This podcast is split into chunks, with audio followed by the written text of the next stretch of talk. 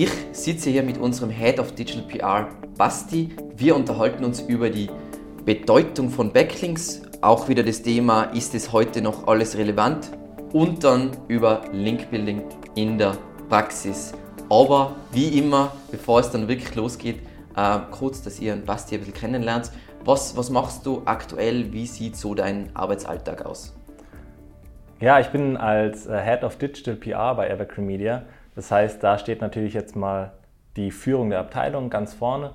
Ähm, die Führung der Abteilung, die Abteilung kümmert sich im Endeffekt um die Linkprofile unserer Kunden, unserer Projekte. Und ähm, ich habe da auch im Fokus, dass ich das Team, äh, die Prozesse, die wir in der Abteilung haben und die Strukturen eben ständig weiterentwickle. Ein weiterer großer Bereich sind meine eigenen ähm, Kundenprojekte, meine eigenen Projekte eben, ähm, die ich als Client Success Manager betreue.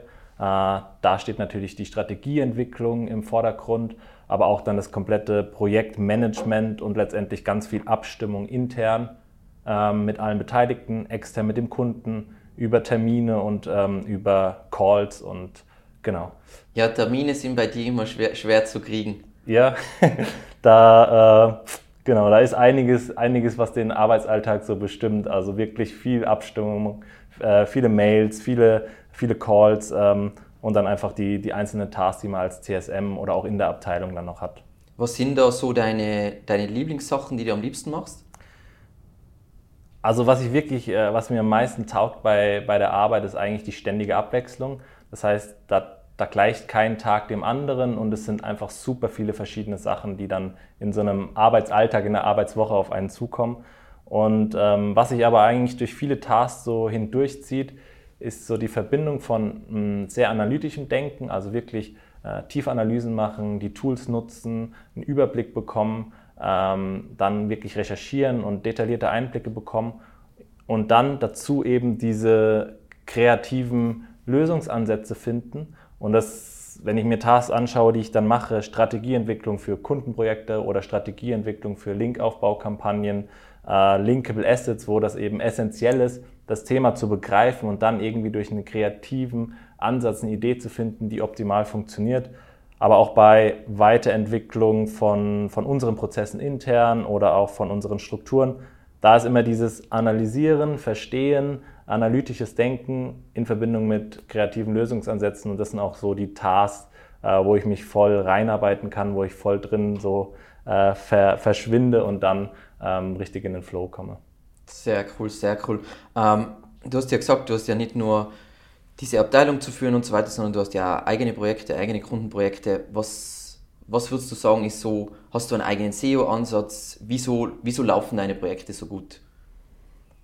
Für mich ist immer essentiell, ich brauche äh, einen super Überblick über das gesamte Projekt, äh, wirklich auch mit einem Schritt zurück, also dass man das Ganze von etwas weiter weg betrachtet, einen Überblick über die Nische bekommt, über die Ausgangslage, äh, gepaart irgendwo mit mit so detaillierten Einblicken in die einzelnen Bereiche direkt.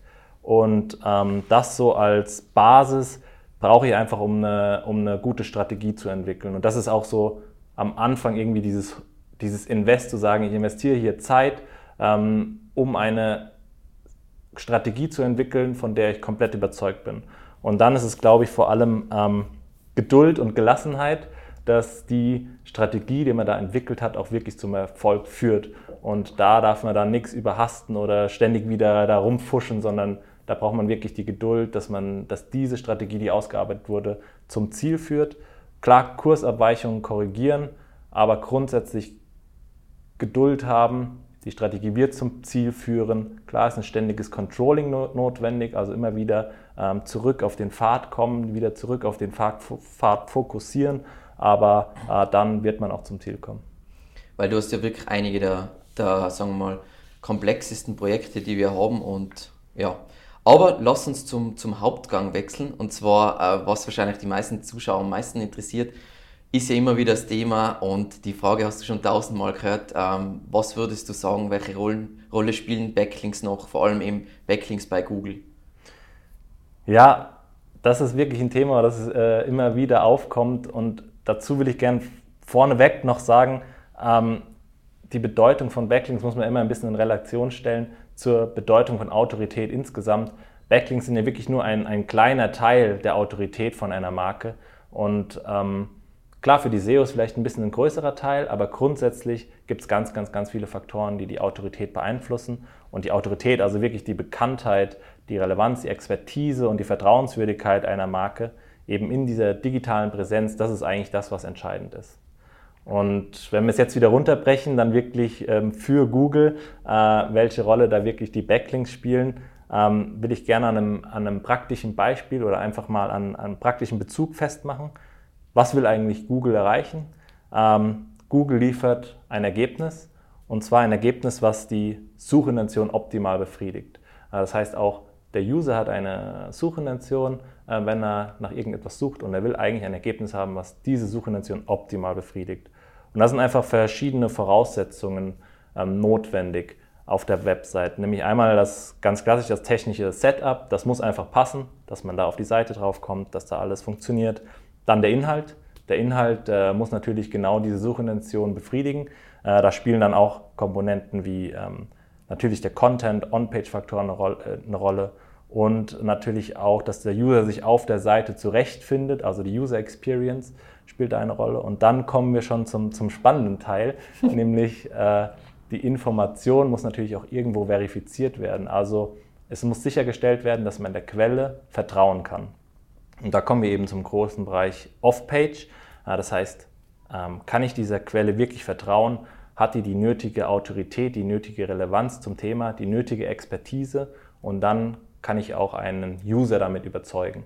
Und ähm, das ist eben auch schon der, der, der Faktor, warum äh, das immer noch fürs Ranking so essentiell ist, weil ich einfach, ähm, wenn ich verschiedene Ergebnisse habe, die ungefähr, das gleich, die ungefähr die gleichen Inhalte abdecken, ungefähr das gleiche technische Setup habe, dann wird immer die Autorität ähm, den Rest sozusagen schlagen und die Quelle, der man am besten vertrauen kann, die die meiste Autorität hat, die wird eben oben ranken. Gott sei Dank, weil sonst ja. wäre es ja so, irgendein kleiner Gesundheitsblogger könnte über irgendwelche essentiellen medizinischen Themen schreiben und wird gleich gut ranken wie NetDoctor.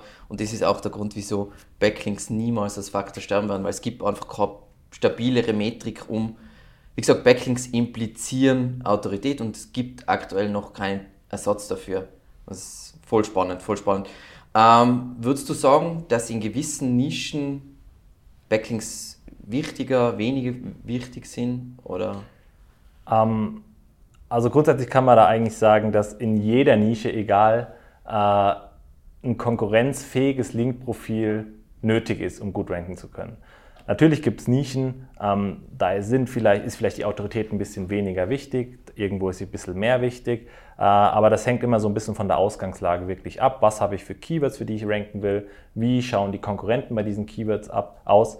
Und ähm, genau, vielleicht äh, drehen wir da den Spieß um. Es gibt natürlich Nischen, da ist Autorität nochmal noch mal viel, viel wichtiger. Mhm. Das sind ähm, Nischen, wo Your Money, Your Life Nischen, also einfach kritische Nischen, wo EAT eine ganz besondere Rolle spielt.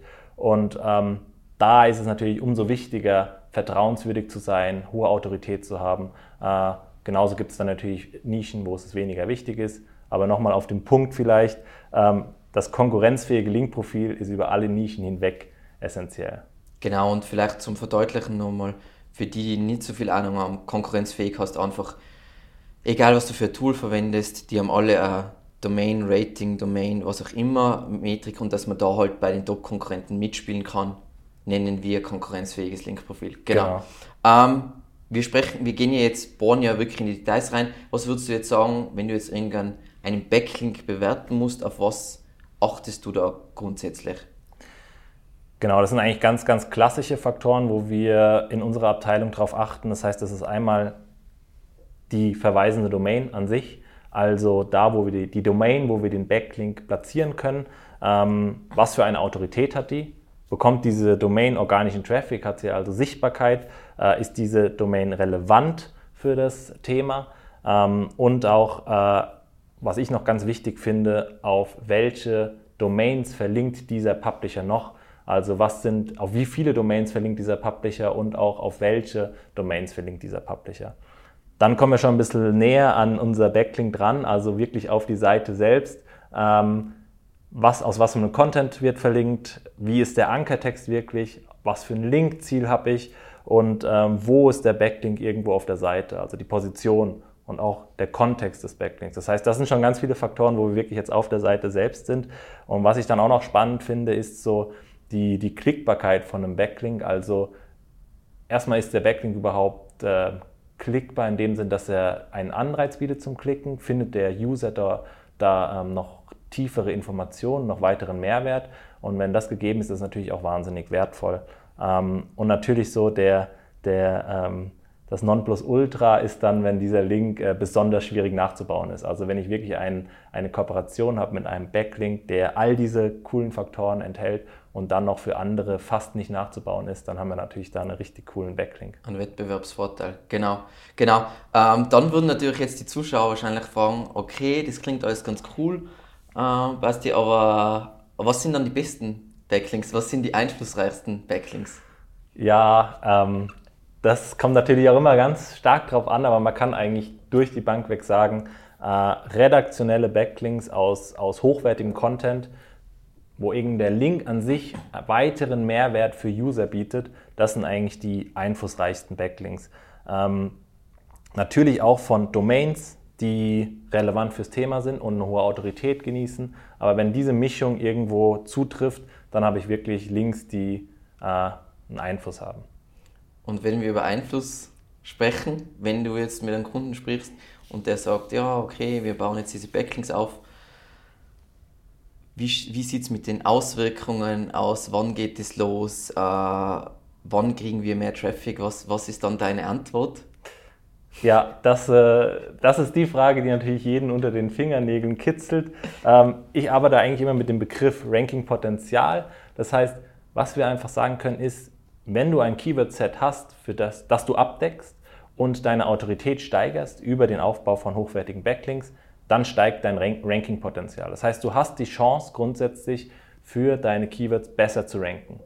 Ähm, da muss man sich wirklich jedes Keyword anschauen. Was für, eine, was für eine Autorität haben denn die Konkurrenten direkt? Kann ich mit dem Gewinn von Backlinks, mit der Stärkung der Autorität diese Konkurrenten überholen, ja oder nein? Aber grundsätzlich wird durch die, die Stärkung der Autorität immer das Ranking-Potenzial vergrößert.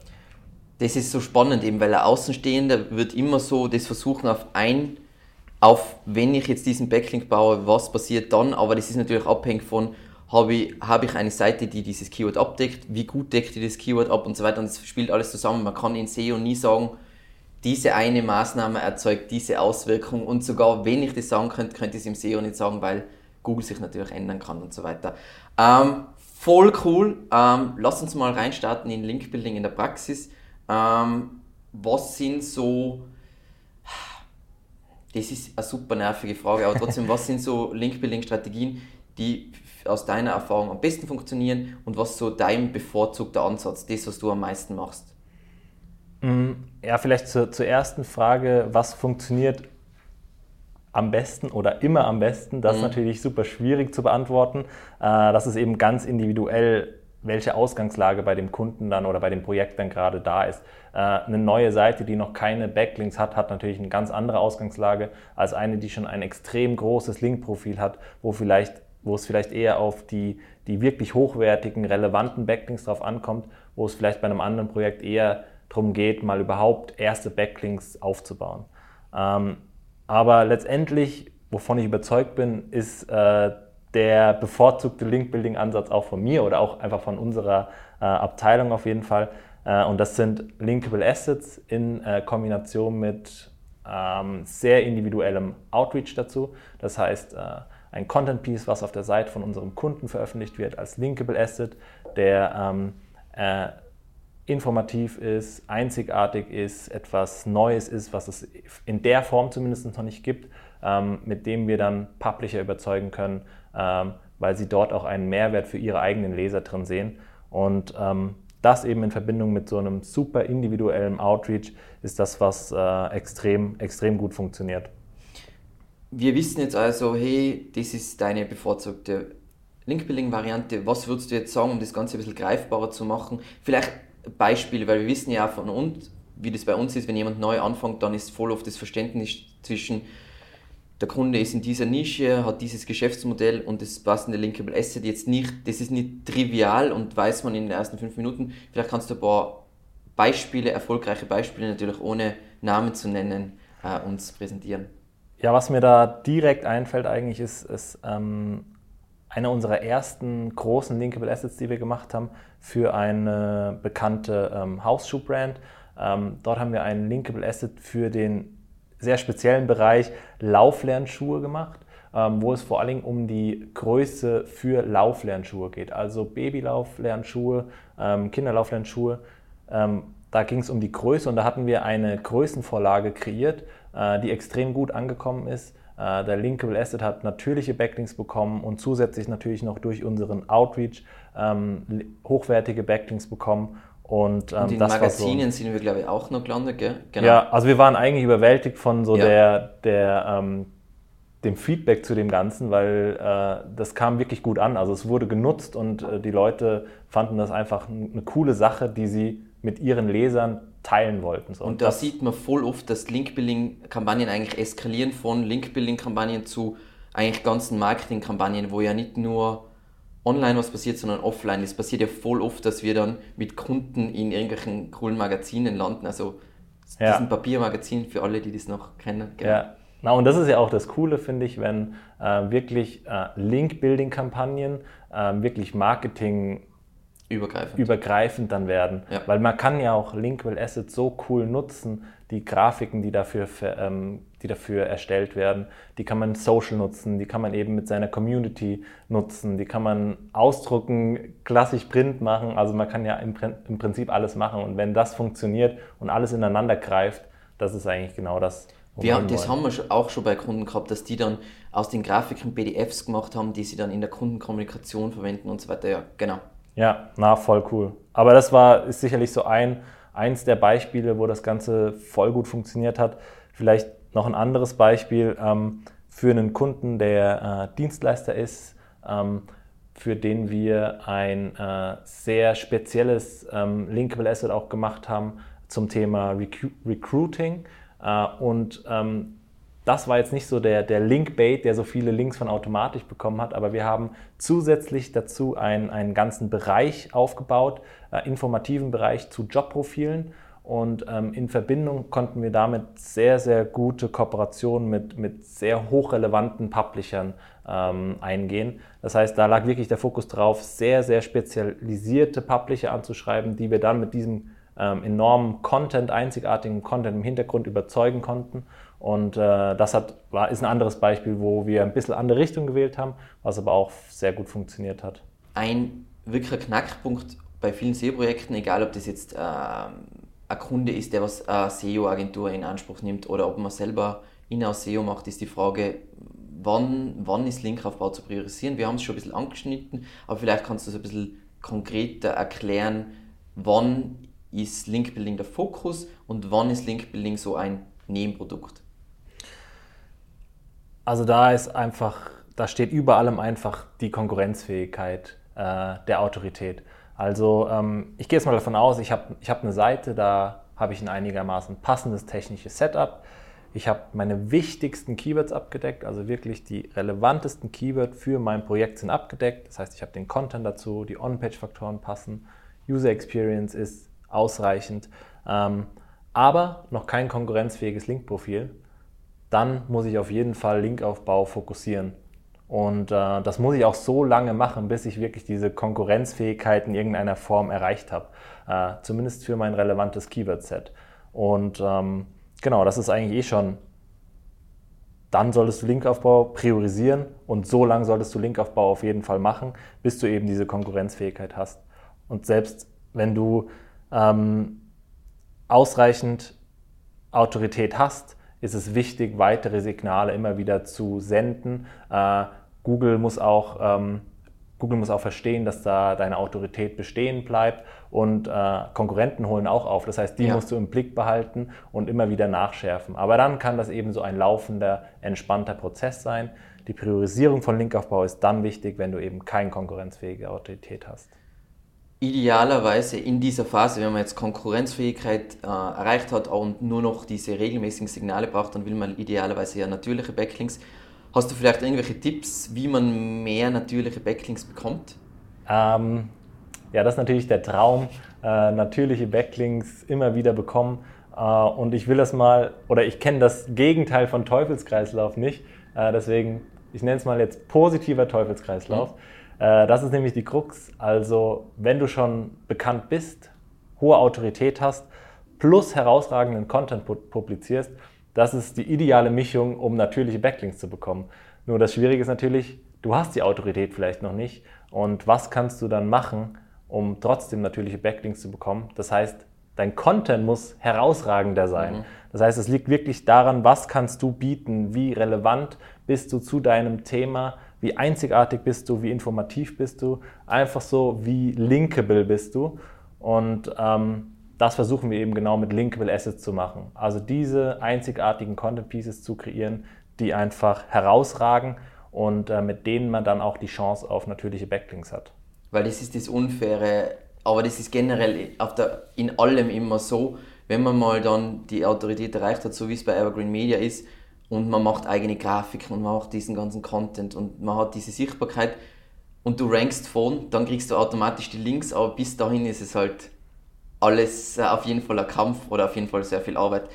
Ähm, ich habe jetzt noch eine coole Frage aus der Community, ist äh, eine Frage, die wir auch ständig von unseren Kunden hören und deswegen ähm, und es passt genau in deinen Bereich rein. Und zwar ich werde die Frage kurz kurz äh, vorlesen. Und zwar, ich stelle fest, dass wenn meine Webseite in einem bestimmten Monat keine neuen Backlinks erhält, die Domain Authority meiner Website etwas sinkt. Also ich glaube, in dem Kontext geht es um Ahrefs.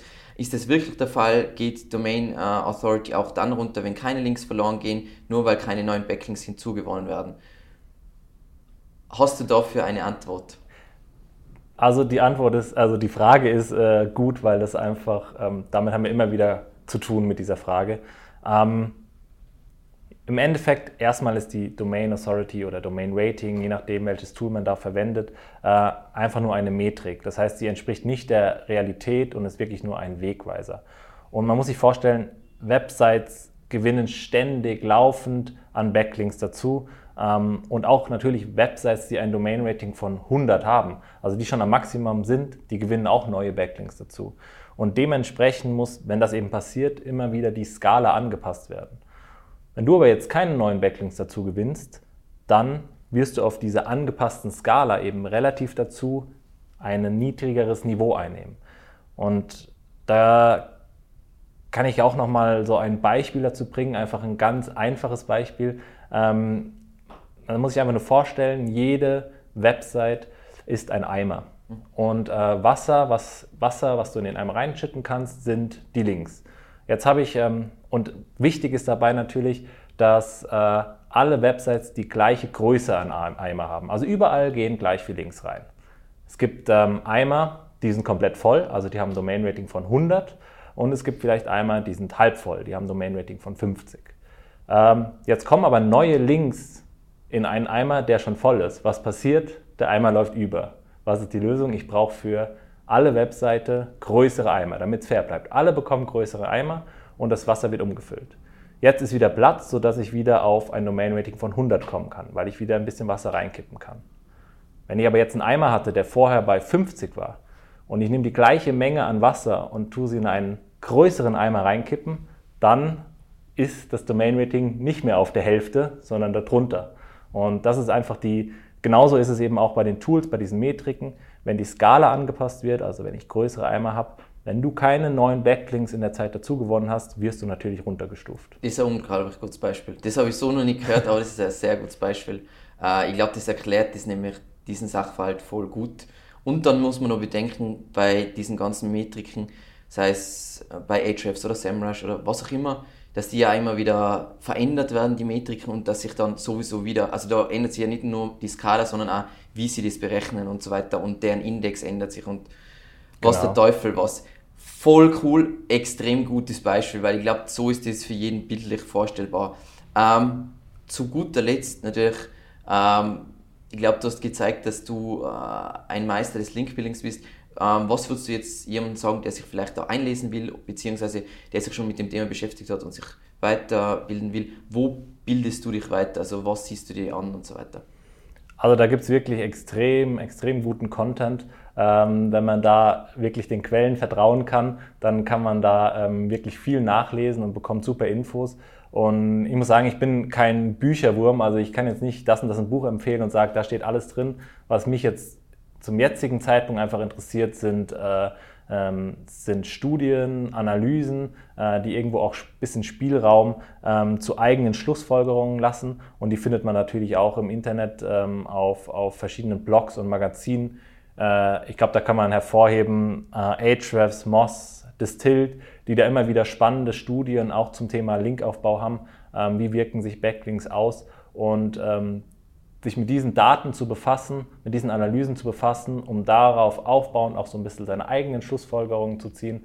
Ähm, das kann ich da jedem empfehlen und das ist das, wo ich meinen mein Input immer wieder raushole. Ja, so eher so, so eigentlich so Datenanalyse über, hey, wie wirken sich Links auf Shops aus im Vergleich zu bla bla bla und so weiter. Also das ist eher, wie du meinst, dass man sich dann an deinem Punkt weiterentwickelt. Genau, also für mich ist das halt das, das Interessanteste, sich wirklich mit, mit, ähm, mit Datenpools zu beschäftigen, die schon ausgewertet wurden, die schon eine erste Idee geben, was können diese Daten aussagen, Studien, Analysen und dort dann auch seine eigene Schlussfolgerung zu zielen. Äh, jeder, der jetzt noch an einem anderen Punkt ist, dem kann ich wirklich empfehlen, mal ähm, äh, auf unserer Webseite zum Beispiel zu schauen. Da gibt es äh, wahnsinnig umfangreiche Ratgeber zum Thema Aufbau von Backlinks, zum gesamten Thema Off-Page, aber auch von anderen äh, Magazinen, ähm, Blogs gibt es da super Artikel zu. Äh, da findet man wirklich viel und da muss man jetzt nur herauskristallisieren, was sind die, die äh, entscheidenden,